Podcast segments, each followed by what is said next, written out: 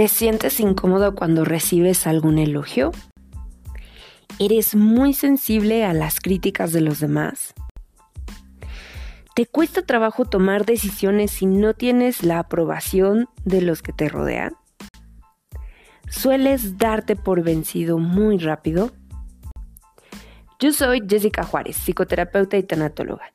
Quédate conmigo, hoy te voy a hablar de 10 herramientas para recuperar el amor propio.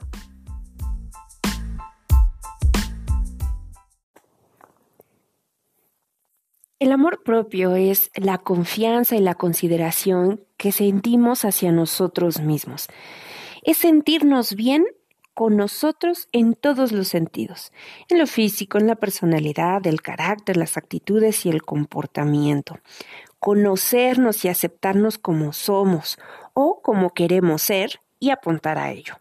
Sin embargo, va a ser muy común que, dependiendo la educación que hayamos recibido en casa, las experiencias de vida, los abandonos, las humillaciones o aquellos tratos que nos hayan hecho dudar, nos pongan en situaciones de riesgo respecto a nuestra autoconfianza, nuestra autoestima y por lo tanto nuestro amor propio. Es por eso que hoy traigo para ti 10 herramientas para recuperar tu amor propio.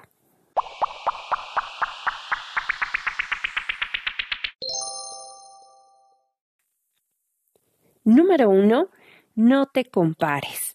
Es importante recordar que tu única referencia eres tú mismo. Ser la mejor versión de ti mismo es la meta a alcanzar.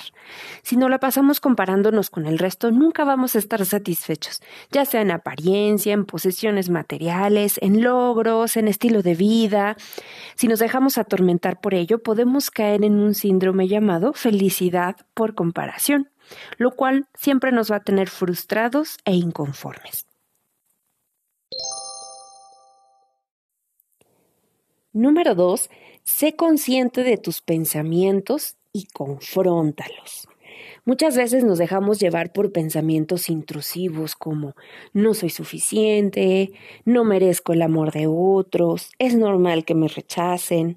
Por eso es importante que hagas una pausa cuando estos lleguen, los reflexiones y pongas atención porque muy probablemente no se trata de ti, se trata de tu niño herido hablándote, con miedos, pidiendo atención. Así que no te regañes a ti mismo.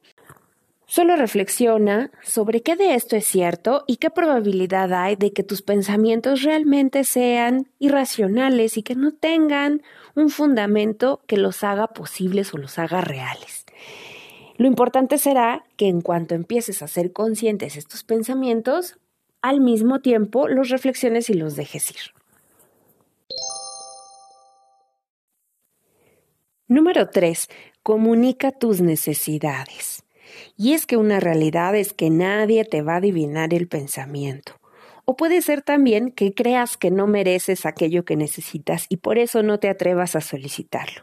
Es momento de que hagas escuchar tu voz. Si te cuesta trabajo, haz una lista de peticiones o de cosas que necesitas de otra persona en una relación de trabajo, en una relación amorosa, con algún familiar o con algún amigo. Esas cosas que te has guardado ya no son importantes, ya no suman. Actúa a partir de este momento, haciéndole saber al otro lo que te que hiciera o cómo te gustaría que te hablara. Si te sigue costando trabajo, puedes practicar haciendo esta lista y viéndote al espejo para ensayar cómo lo harías o grabándote con tu celular. Eso te va a dar confianza para el momento en que tengas que hacerlo saber a la persona. Una vez que empiezas, después ya es solo cuestión de práctica, te va a salir de manera natural. Número 4. Aprende a decir no. Es muy común que cuando no tenemos un amor propio fortalecido, terminemos diciendo que sí a hacer cosas que no nos gustan o que no deseamos, que terminemos yendo a lugares que nos desagradan, o peor aún, que terminemos siendo quienes no queremos ser, con tal de agradar a los otros, con tal de ser aceptados y no ser rechazados o criticados. Es momento de que aprendas a decir que no sin necesidad de un pretexto de por medio o una razón de por medio. simplemente por el hecho de no querer es suficiente para hacérselo saber a los demás y seguir con el resto de tus actividades. Número 5. Quiere y respeta tu cuerpo. Y esto tiene que ver con todos tus hábitos diarios, como la alimentación, el ejercicio, los hábitos de sueño. Hacerlo no por verte bien para los demás o porque los demás estén contentos con ello, sino para que tú te sientas bien, para que tu cuerpo esté sano y por lo tanto rindas más, tengas un día más óptimo y te sientas mejor contigo mismo. Ser congruentes en este sentido es muy importante. ¿Qué tanto estoy haciendo por mi salud? ya sea con el control de mis impulsos, eh, si tengo alguna adicción, si no estoy comiendo bien, si me desvelo sin ninguna razón. Poner orden en este tema también refleja qué tanto te quieres a ti mismo. Número 6. Arréglate para ti. Y este va muy relacionado con el punto anterior, pero principalmente nos referimos a que te puedas dedicar ese momento para verte bien, elegir tu ropa, peinarte, arreglarte y sentirte conforme con cómo luces, no para los demás, ni siquiera por tu pareja o por tu familia o por la gente de tu trabajo. Se trata de que pongas ese empeño de tu apariencia solo por y para ti, porque así como te ves te sentirás el resto del día. Incluso en la situación actual de confinamiento, es posible que pienses que no tiene ningún sentido arreglarte si nadie te va a ver. Esa es una clara prueba de que sueles arreglarte para los demás y no para ti. Está bien que estemos cómodos en casa, pero eso no significa que nos descuidemos por completo. Pon atención a tu apariencia, a tu salud bucal, a la ropa que utilizas, los zapatos que utilizas, de tal manera que te sientas cómodo, que te sientas cómoda pero al mismo tiempo puedas reflejar ese amor que te tienes a ti a través del cuidado que le pones a los detalles. Número 7. Poner límites claros y hacerlos cumplir. Y hacerlos cumplir porque debes aplicarlos prácticamente de inmediato. La clave para lograrlo es explicar a la otra persona cómo te sentiste por sus acciones o por sus comentarios y o la razón de por qué te hizo sentir mal, para que de esta manera sea una petición asertiva y entonces le dejes clara a la otra persona qué de sus comportamientos o sus palabras te hacen sentir menos, te hacen sentir humillado o hacen que te perciban como alguien disminuido. No debemos tener miedo a la confrontación. Mientras seas claro, sereno e incluso desde la amorosidad, podrás asegurar un intercambio positivo con la otra persona para hacerle saber qué es lo que te gusta y qué es lo que no. A veces dan por hecho si nosotros nos reímos o lo permitimos, pueden pensar que es algo con lo que estamos conformes. Hacérselo saber ayudará a que esa dinámica no se siga repitiendo y no vaya mermando en tu autoconfianza. Número 8. Aprecia a los demás por lo que son y no por lo que quieres que sean. Y esto aplica en todas tus relaciones, con tu familia, hijos, hermanos, padres, con tu pareja, con tus compañeros de trabajo. Algo que te puede ayudar a entender la importancia es pensar esto a la inversa. ¿A poco no te gustaría que los demás te apreciaran por quien eres y no por quien quieren que tú seas?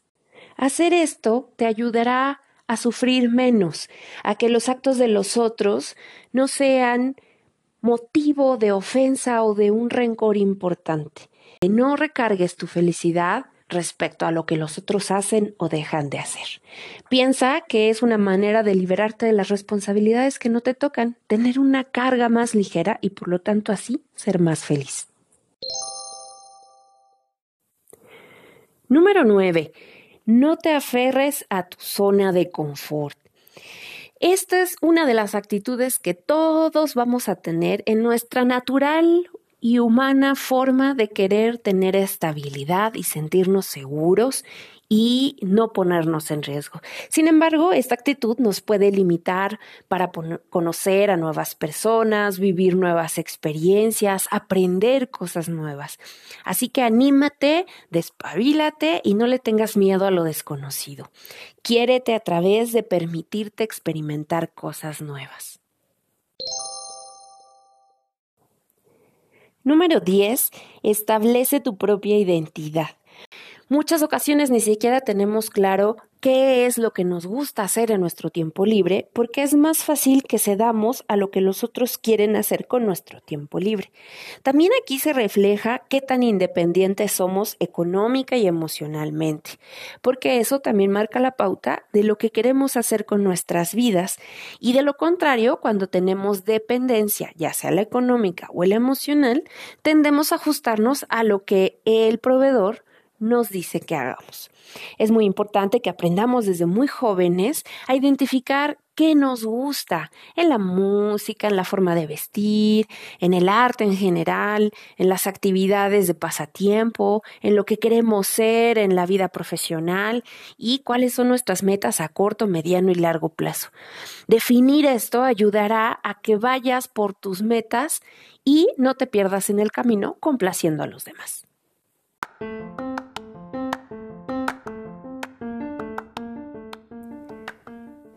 Hagamos un repaso de las 10 herramientas para recuperar el amor propio. Número 1. No te compares. Número 2. Sé consciente de tus pensamientos y confróntalos. Número 3. Comunica tus necesidades. Número 4. Aprende a decir no. Número 5. Quiere y respeta tu cuerpo.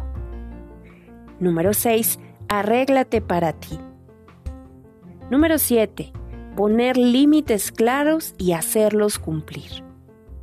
Número 8. Aprecia a los demás por lo que son y no por lo que quieres que sean. Número 9. No te aferres a tu zona de confort. Y número 10.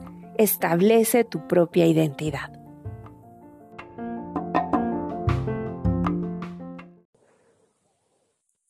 Si quieres más información sobre este tema, te invito a buscarme y seguirme en mis redes sociales o en mi sitio web jessicajuárez.com, así como en mi página de Facebook, El Diván de Jessica Juárez, donde todos los martes tengo una transmisión en vivo para platicar de diversos temas. Particularmente relacionado a este podcast, te invito a buscar el tema Amor propio, dignidad y suficiencia de los martes de Diván.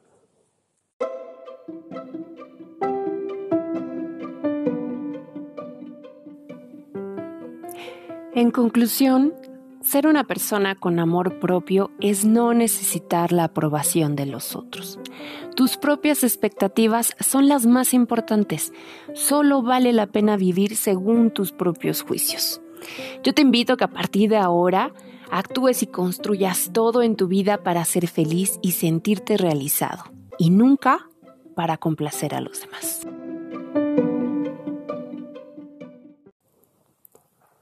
Yo soy Jessica Juárez y esta es mi caja de herramientas. Te espero la siguiente semana. Seguimos conectados.